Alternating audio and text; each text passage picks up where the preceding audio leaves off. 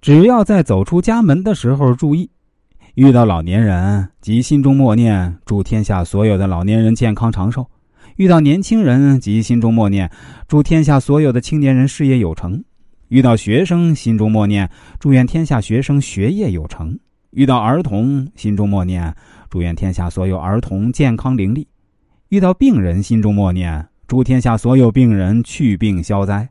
遇到官员，心中默念祝愿所有官员爱民清正；遇到乞丐，心中默念祝天下所有乞丐改变命运；遇到困苦人，心中默念祝天下所有困苦之人消灾解难。以此类推啊，不管遇到谁啊，都祝福这一类型的人。这祝福不一定要说出来，在心中默默祝福也可以。仅仅是这个方法啊，你每天实践，试上三个月啊。一定能改命。那第五种方法就是随缘放生，放生改运的速度是非常快的。但很多朋友说自己没钱或者没时间去放生，其实啊，并非是去买来的放生才叫放生。在日常生活中啊，我们每天都有机会放生，而这些呢，都是不用花钱，也不用抽特意的时间去做的。以下几种不花钱的放生方法啊，大家可以试试。第一。阻止别人杀生，比如啊，看到小孩子在玩虫子、抓蝴蝶，要劝阻。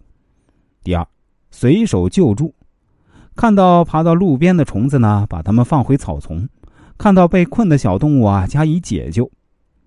第三，随喜放生，看到别人放生，我们心生欢喜，并且赞叹，同样也能得到无量功德，不花一分钱。第四。传播或者转发劝诫杀生的文章或者书籍。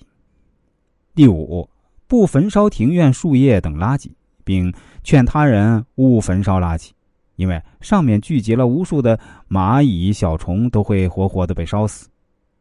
第六，喂食挨饿的鸟类等众生，使其不至于冻死、饿死。第八，拾遗捡漏。海边捡退潮时没能入海的生物放回海里。天旱时河水干涸，可将水坑里即将被晒死的鱼类、螺类啊拾到，或者是放到大水渠和江河中。水产批发市场捡拾一些散落在地上的生物进行放生。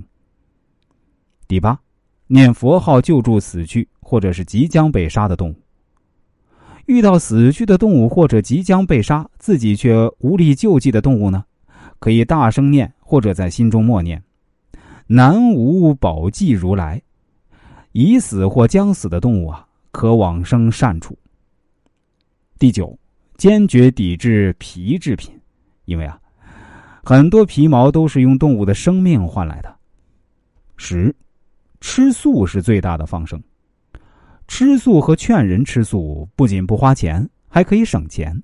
一旦开始吃素，每天就放生了很多生命，一生就都在放生了。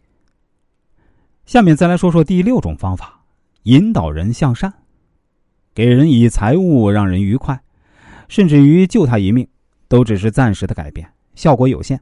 但如果让一个人改变观念，从此行善不作恶，那会怎么样呢？当一个人不作恶只行善时，他就能得到身心的安宁，所求得如意。很显然，你帮了他这一生，甚至是生生世世，你的幸福因你而起，他因此得到了多少幸福，你也将得到多少幸福。这是不是最有意义的一件事呢？在所有的劝人向善的方式中啊，让人了解因果、相信因果，是最有效也是最基础的方法。因为相信因果的人会约束自己的行为，不敢作恶，尽力行善。